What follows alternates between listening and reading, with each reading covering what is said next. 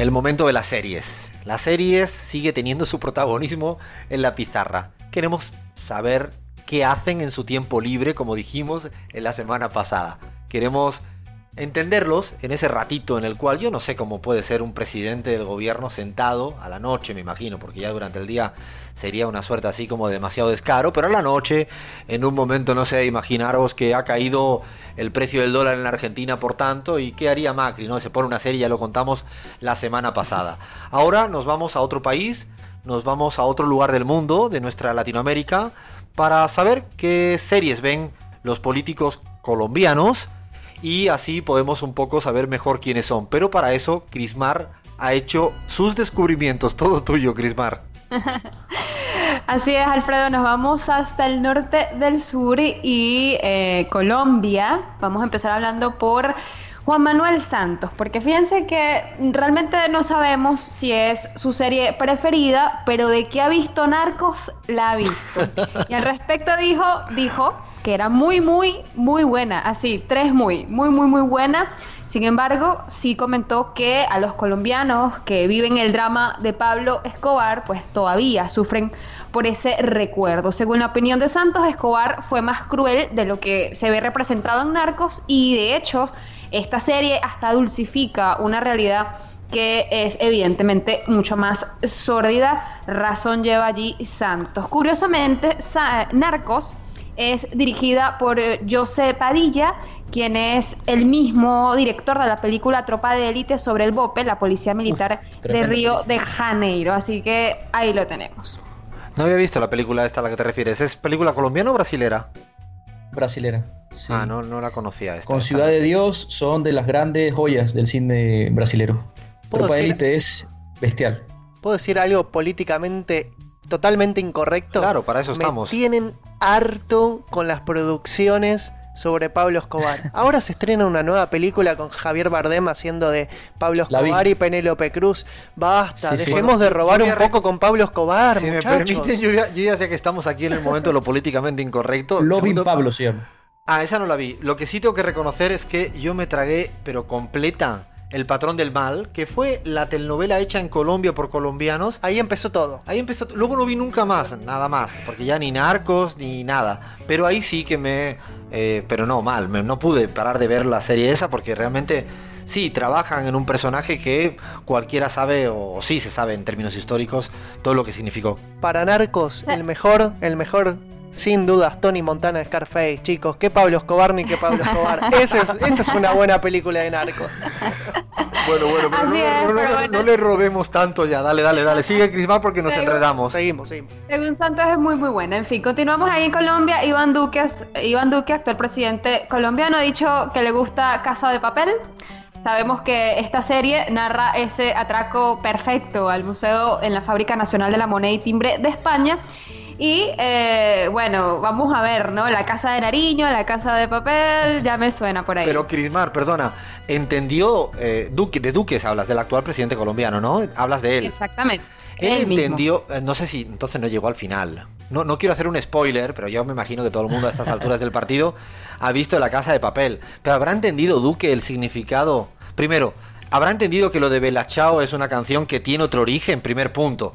Y segunda cosa que quisiera decir, ¿habrá entendido la lógica de la impresión de moneda, la política monetaria de un país, lo que significa un banco central? Bueno, me encantaría entrevistar a Duque solo para preguntarle si entendió bien la casa de papel, de verdad.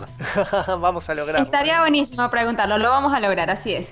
Bueno, de Germán Vargas Llera, él ha dicho que los domingos los usa para recargar baterías, comer pizza y ver Netflix. Así se confesó entonces fanático de las series y habló de Persuaders al punto, dice, de saberse muchos episodios de memoria. Dos tipos audaces en Hispanoamérica o en España le llaman los persuasores, siempre España con esas traducciones tan particulares. Es una serie inglesa de inicios de los 70 y que está protagonizada por Roger Moore, quien es el James Bond original.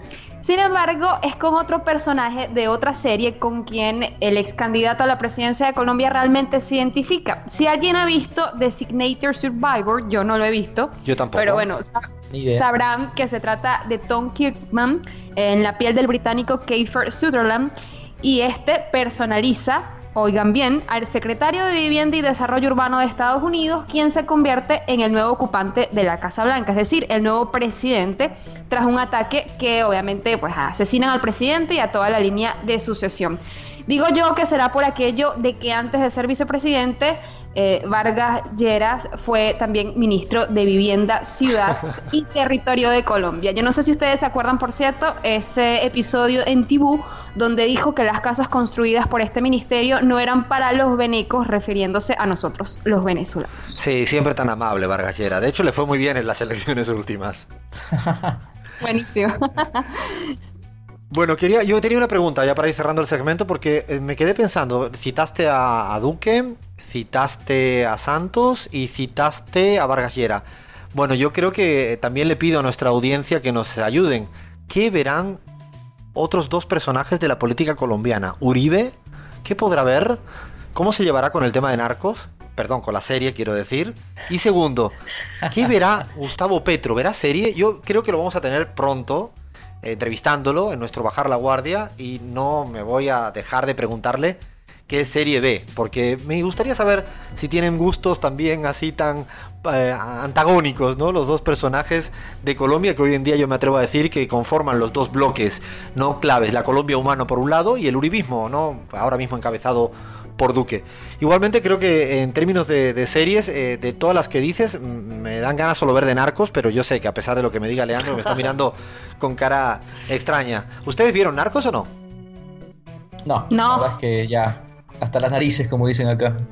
Ay, pero solo vi de, las que nombré, solo vi Casa de Papel, así que todos tenemos tarea de vernos, aunque sea un episodio de Narcos, uno de Persuaders y uno de Designated Survivor para ver por Yo le compré la serie a Macri, ¿ah? la, semana anterior, cuando hablabas de Peaky Blinders, bueno, la vi y la verdad es que le doy crédito al presidente argentino, muy buena serie. Tiene buen gusto entonces con las series. Sí, sí. Bueno, al menos y tiene una hija que es directora de cine, debería tener un poco de. Pero es curioso, perdona, Leandro, pero la película que, que, presenta, no sé si toda América Latina lo sabe, seguramente en Argentina se conoce más. La hija de Macri eh, está presentando hace pocas semanas un estreno de una película que yo además la vi, de hecho, eh, yendo a ver otra película en los, ¿cómo se llaman? Los anuncios. Sí. Y no, no sabía porque era de una anarquista eh, viviendo en Italia, ¿no? Exactamente, una anarquista argentina de barrio norte, de los barrios más altos, que de repente se hace anarquista y se va a vivir a Italia a soñar. ¿Se imaginan a Macri cuando... Deseo reprimido, ¿será? No, pero ¿se imaginan ustedes a Macri el día que la hija le dice terminé la película, le pone ahí el play y aparece ella rapada? Porque además de hecho aparece una imagen muy en arco en Italia. Bueno, bueno, bueno, eso es imaginación para otros momentos. Nosotros a partir de ahora vamos a ir terminando con este ratito que nos queda, ya muy poco, para acabar nuestro segundo programa de la pizarra. Gracias Crismar por este ratito de, de series. Hasta la semana que viene, Alfredo.